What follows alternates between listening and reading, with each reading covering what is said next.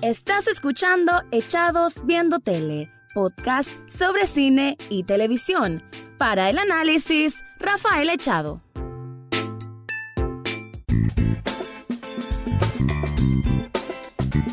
Bienvenidos a un nuevo episodio de Echados Viendo Tele. Te habla Rafael Echado y en esta ocasión voy a hacer un resumen, un review, una crítica, una opinión, a como ya saben, sobre una serie. Y es la tercera temporada de The Handmaid's Tale, una producción original de Hulu y que siempre ha sido una de las series más importantes de estos últimos años. Ha ganado muchísimos premios eh, en lo que son Emmy, lo que son Globos de Oro, una excelente actuación siempre de Elizabeth Moss, que es la protagonista y que también es productora de esta serie, y que en este conjunto de 13 episodios que conforman la temporada 3, también se luce con una muy buena actuación. Creo que cumple con la actuación.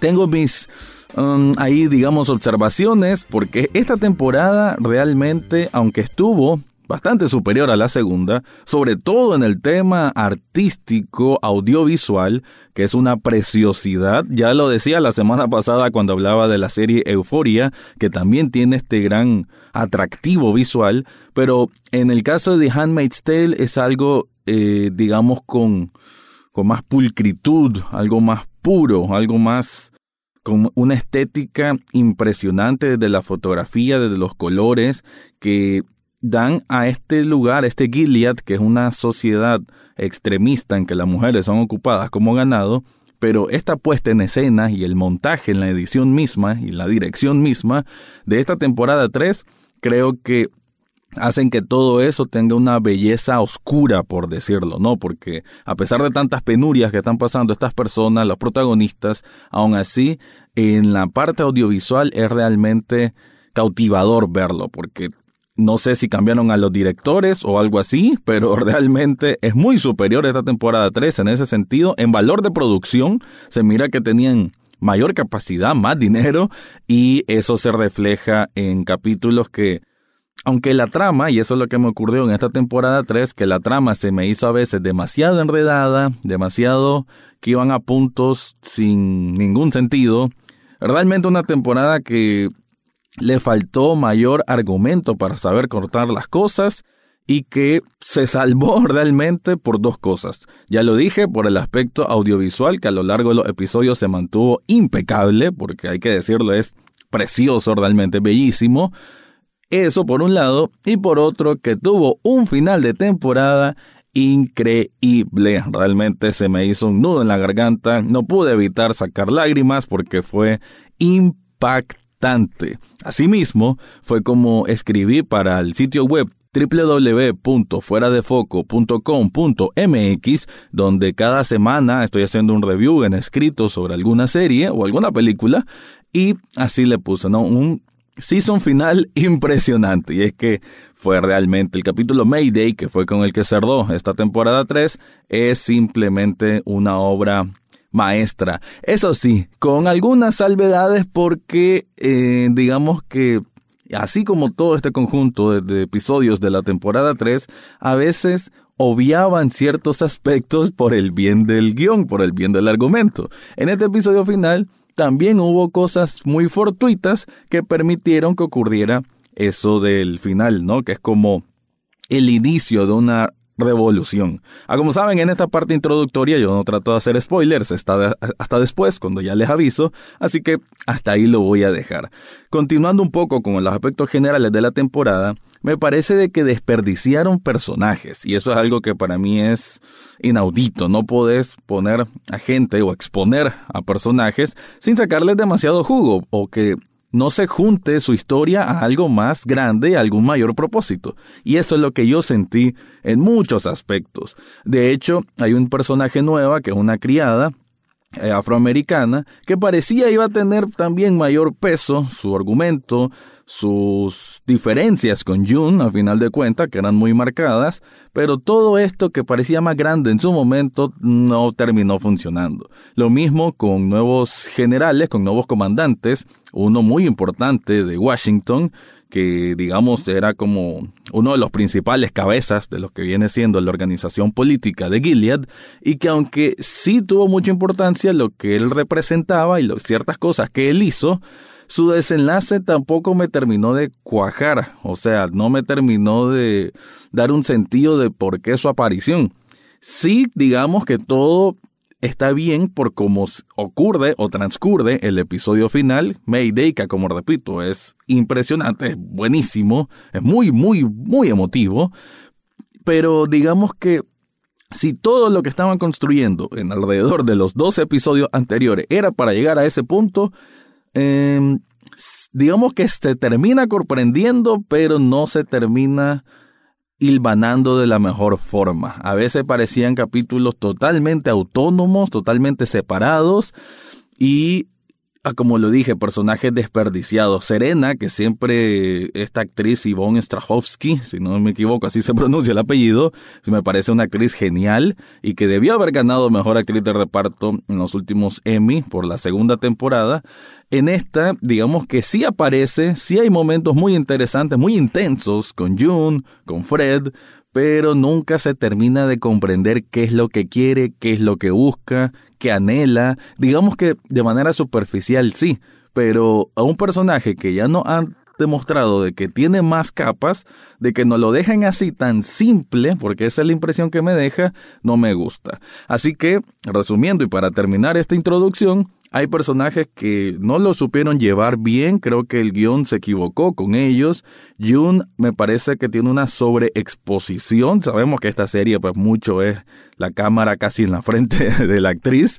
Y, y está bien pues, o en sus pensamientos, en su narración. Pero a veces se me, se me hace demasiado engordoso, ya, ya está como pesando mucho, o ya la serie no se sabe sostener solamente por ese peso, y creo que le puede pasar factura aunque con ese episodio final estuvo muy bien su representación. Eso, personajes tan que pudieron haber hecho más como Moira, como Emily, como las mismas Martas, eh, como el mismo comandante Lawrence y su esposa, que tenían una dinámica ahí muy interesante. Todos ellos sí tuvieron sus momentos, pero ninguno fue demasiado, demasiado grande a como quizás con un mejor argumento lo hubiesen hecho. En la producción audiovisual, 10 de 10. Y el episodio final también, aún con esas salvedades, 10 de 10. Ahora sí, cierro mi introducción y ahora un análisis más depurado sobre la tercera temporada de The Handmaid's Tale.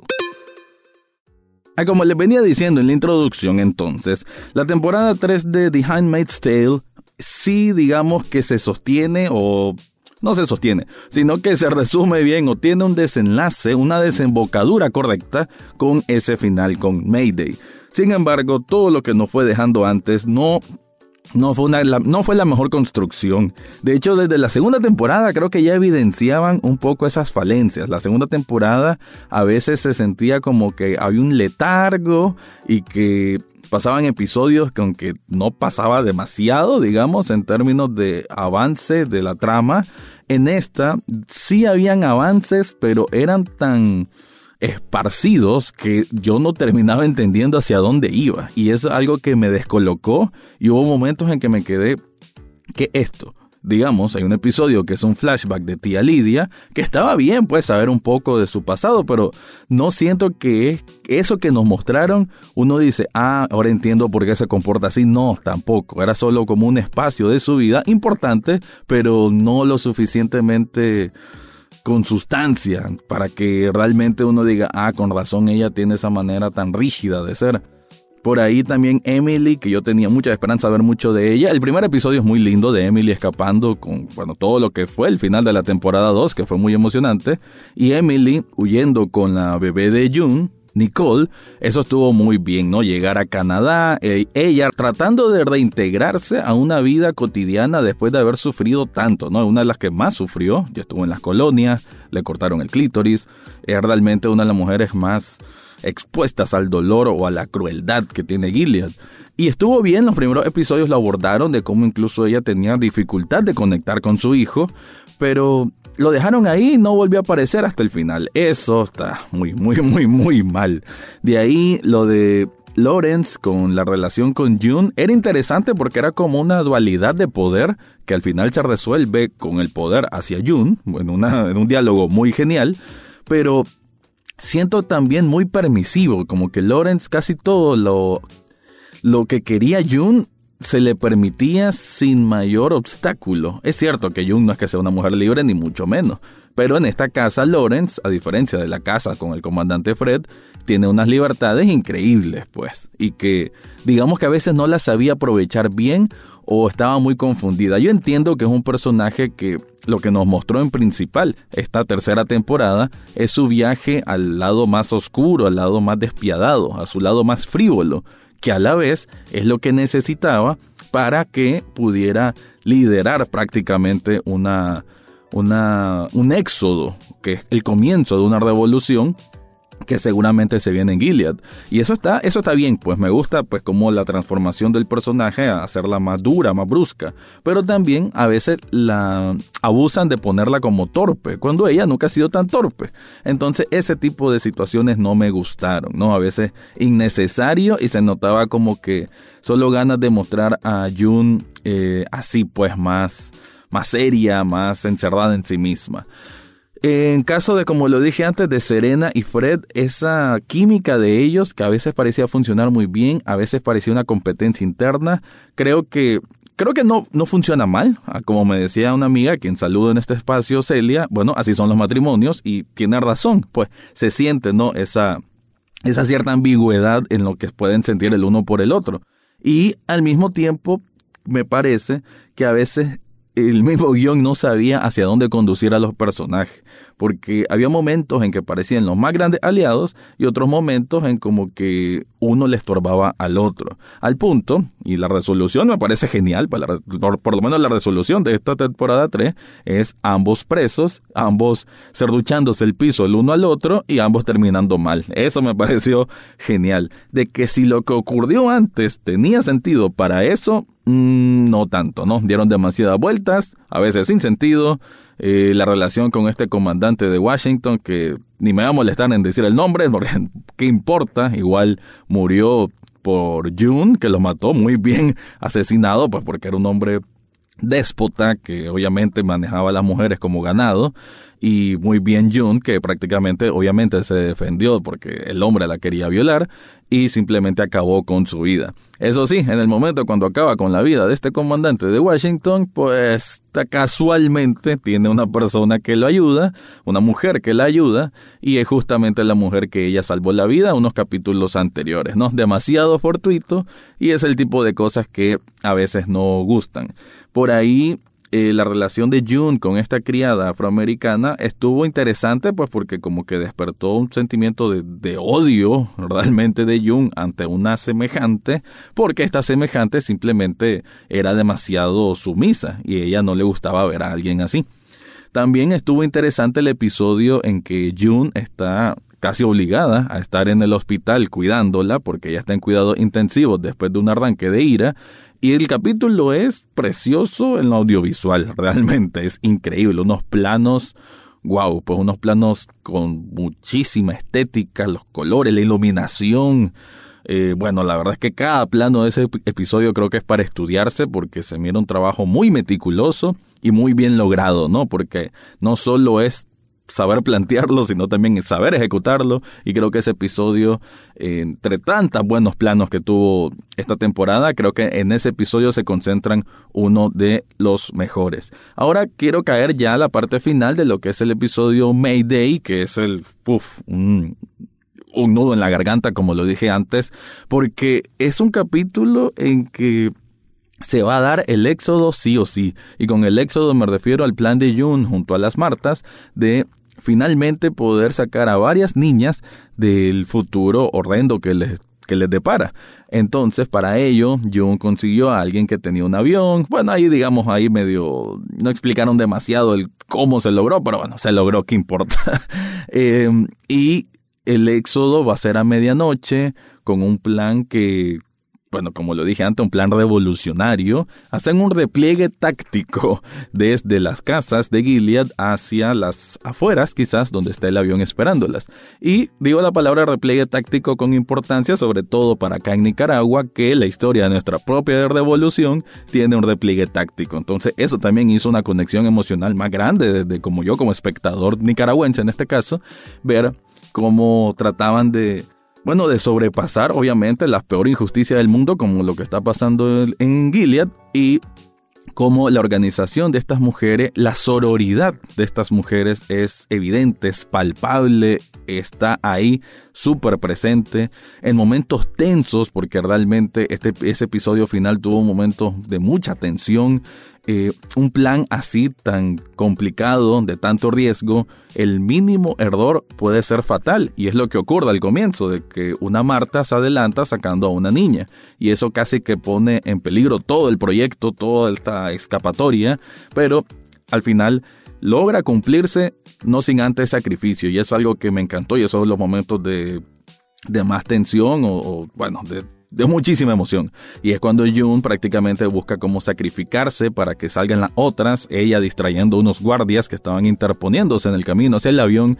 Y creo que es un momento increíble cuando ella primero eh, les dice, váyanse, yo voy a distraerlos, pero algunas martas y algunas criadas la acompañan, ¿no? Y eso es lo que decía, un momento de sororidad pura, realmente muy, muy emotivo. Eso por un lado, después ella vuelve a sacrificarse porque empieza a correr para que la persigan y afortunadamente, aunque le disparan, logra acabar con su atacante para estar tendida después en el suelo, en el bosque, y ver hacia el cielo y ver al avión que finalmente lleva esas niñas y esas martas hacia la libertad. Y el momento que ya, ya, no, ya era difícil contener un poquito el llanto, era ya en la parte final, final, que es cuando llegan todas estas niñas y están los reencuentros en Canadá, Moira hablándoles, Luke mismo encontrándose con con, bueno, con, con, toda esta sorpresa, porque jamás habían recibido a tantos refugiados y menos a niñas. Y el reencuentro también de Rita con Emily y Rita saludando a Luke, diciéndole todo esto fue por ella, todo esto lo hizo June. Es un momento, bueno, increíble, realmente un momento que quien no tiene corazón, pues difícilmente no se va a emocionar porque es es único, es grande. Es lo que ha hecho tan grande esta serie de Handmaid's Tale, la ha hecho tan importante. Incluso estoy leyendo el libro, imagínense.